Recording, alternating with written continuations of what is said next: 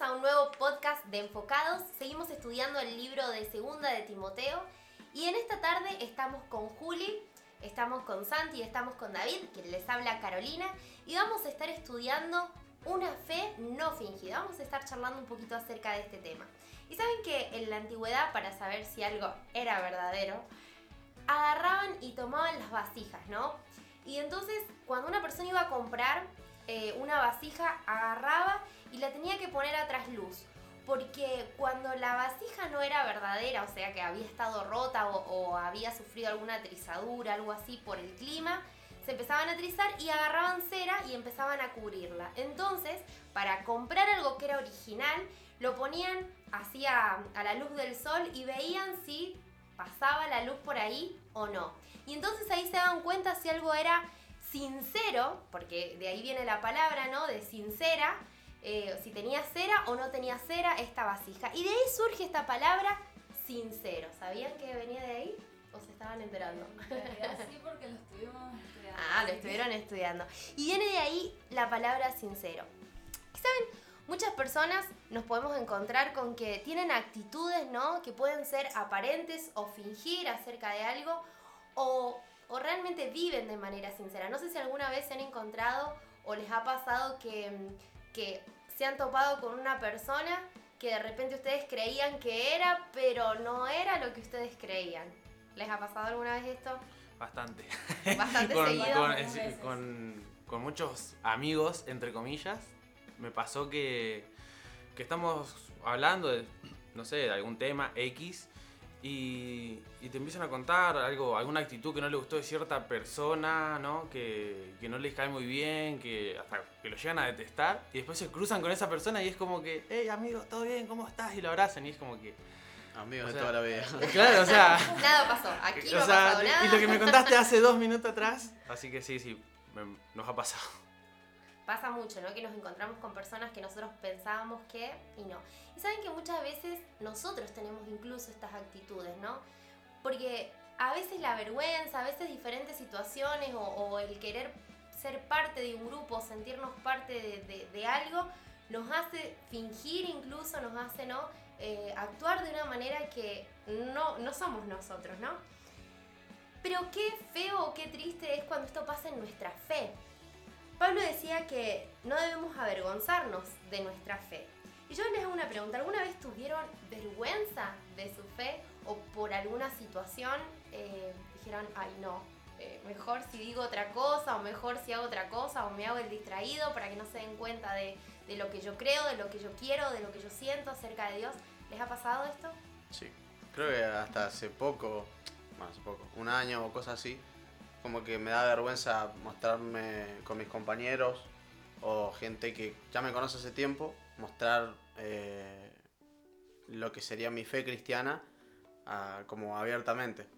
Pero de pasarme, sí me solía pasar ya, ahora no, porque uno trabaja en eso, aunque sea difícil, siempre trabajan en poder mostrarse como es y como es con Dios.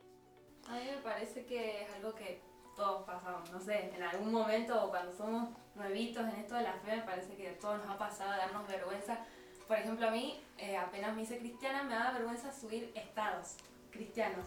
Entonces estaba por subir un estado y decía, ay no, porque tengo a mis compañeros de la secundaria, y digo, no, no voy a subir porque van a pensar, no sé por qué hacemos eso, pero creo que todos en cierta parte nos pasa eso. ¿A vos, Santi?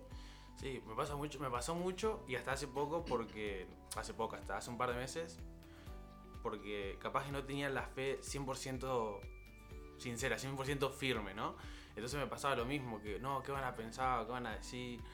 Y después, ahora, ahora pensándolo, ¿no? Pero, pero es mi perfil, o sea, tengo que compartir lo que yo crea y lo que yo sienta, no tiene nada de malo. Pero, pero sí, nos ha pasado creo que a todos y, y por ahí me ha pasado mucho y lo he sufrido em, antes. O sea, era como me decía David, por ahí, ¿qué, qué pensarán mis compañeros, mis amigos o la gente del trabajo o donde sea que convivas de, de lo que yo creo? Y creo que también nos da vergüenza cuando nosotros mismos no tenemos una fe 100% sincera. Cuando vos tenés una fe 100% sincera, por lo menos en mi caso, que estoy 100% seguro de quién soy hijo, ¿no? Y en qué camino estoy, que es el de, el de Dios, no, no, no, no me da vergüenza para nada. Pero bueno, ahora porque estoy estoy. O sea que siempre, siempre nos, pasa eso cuando vamos creciendo, ¿no? En la fe, pero es una cuestión también creo que propia de este aprendizaje, de esta fe que va continuamente y paulatinamente creciendo, ¿no? En nosotros. ¿Saben que la fe no fingida fue enseñada a, Timoteo, según lo que dice segunda de Timoteo, por su familia, por su abuela, por su madre? Muchos vamos a la iglesia, bueno, mi caso es que yo desde niña no he ido a la iglesia y otros, algunos de ustedes desde de- también de niños, ¿no? Otros un poquito más grandes, pero siempre reconocemos, ¿no? En un momento en donde decimos, aquí, desde aquí, mi, fue, mi fe, ¿no? Empezó a ser eh, real. O sea, dejé de tener una fe fingida o una fe a medias para pasar a tener una fe 100% genuina. Yo, yo reconozco ese punto en mi vida, aunque fue de pequeña, lo puedo reconocer en qué momento yo dejé de tener una fe fingida. ¿Ustedes pueden reconocer ese punto en su vida? Bueno, yo lo empecé a reconocer más cuando, bueno, me doy cuenta, cuando me empezó a importar más lo que pensaba Dios sobre mí que las personas. Entonces ya cuando me empezó a importar más lo que Dios pensaba sobre mí, digo, si Dios piensa que soy su hijo y Él me da todo, ¿qué pierdo yo con, no- con mostrarme a las personas cómo realmente soy, cómo realmente soy el hijo de Él? Y una vez que ya perdí ese miedo y entendí que es más importante lo que Él piensa sobre mí, ya perdí el miedo de poder mostrarme de esa forma. ¿A vos, Julie, te pasó? ¿O en que poder reconocer, digamos, ese punto? Bien, bien definido no.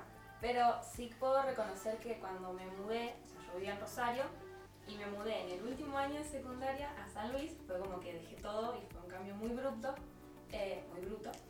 Ah, ¿cómo se Abrupto. ¿Bruto o abrupto? Fue un cambio. Un cambio. Que, que la verdad que a mí me, me cambió totalmente mi pensamiento y todo. Y fue como que en un momento yo tenía amigos y estaba rodeada de gente y de repente me mudo a una provincia que no conozco, gente que no conozco, un curso nuevo en el último año que ya están todos los grupitos armados y fue como que yo me sentía súper sola. Y ahí fue como que empecé a mirar menos, como decía David, lo que los demás pensaban de mí y empecé a mirar más lo que Dios pensaba de mí. Por ejemplo, eso que dije antes del Estado, ya no, ni me importaba si tenía gente de Rosario que miraba mi Estado o no, decía, sí, yo no lo hago por eso, o sea, mi fe la tengo por Dios, no por lo que los demás digan. O sea, ahí puedo decir que fue el cambio que yo tuve a ser cristiano, digamos. ¿Y vos, Santi? Y a mí, yo mira, me acuerdo, era, era medio chico todavía y fue en Rosario, en la ciudad, mi ciudad natal.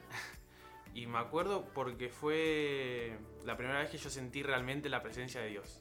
Si bien había ido a la iglesia desde anterior a eso, bien, bien chiquitito, pero qué sé yo, iba por ir porque mis papás me llevaban por ahí. Pero me acuerdo que a esa edad, como creo que 11, 12 años, fue que en, un- en una reunión realmente eh, sentí su presencia. Me acuerdo que me- Dios me quebrantó, me había emocionado mucho y, y ahí fue el momento en donde mi, fe fue genu- genuina.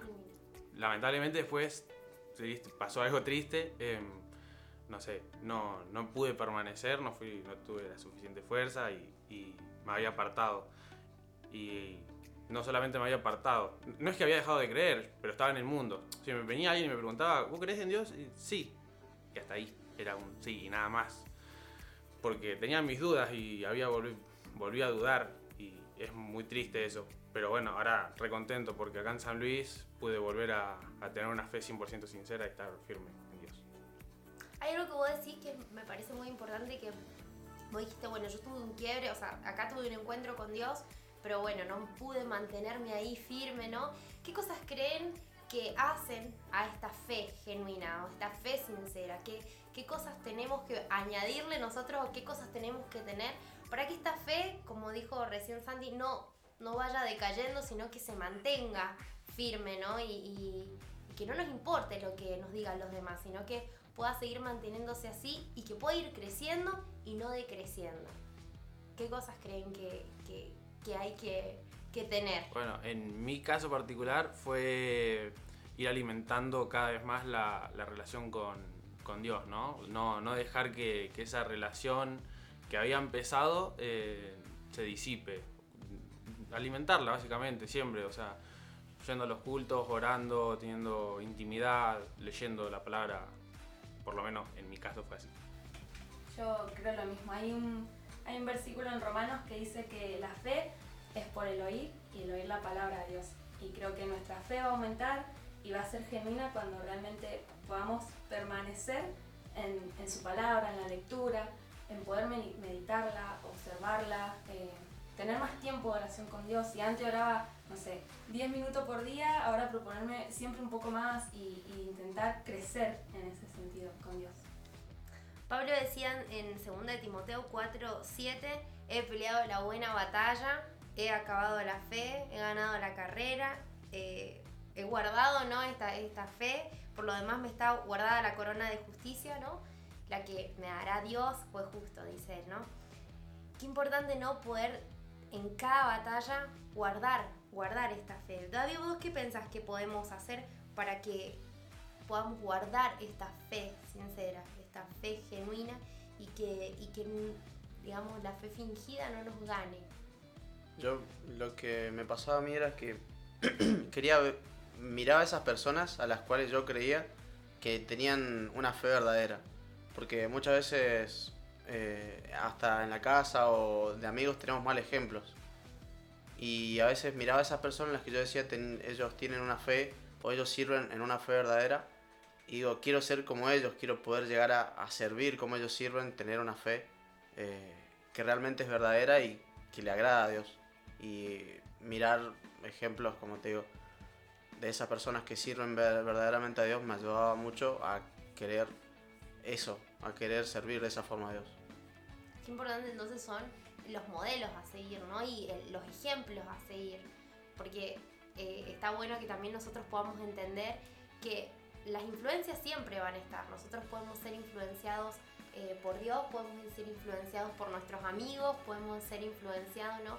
Pero qué importante que podamos tener buenas influencias, buenos modelos y que nosotros podamos ser también esos buenos modelos, ¿no? Y que no nos importe el qué van a decir los demás, sino qué es lo que piensa, como decía David, Dios de nosotros. ¿Saben? En Timoteo aprendemos que nuestra fe tiene que ir creciendo. Nuestra fe no puede estancarse. Dice que nuestra fe hace que podamos ser aprobados o reprobados por Dios, ¿no? Y, qué importante y qué serio que es esto de que nuestra fe hace que nosotros podamos ser aceptos o no aceptados, ¿no? Por Dios. ¿Cómo se sienten ahora ustedes después de todo este tiempo?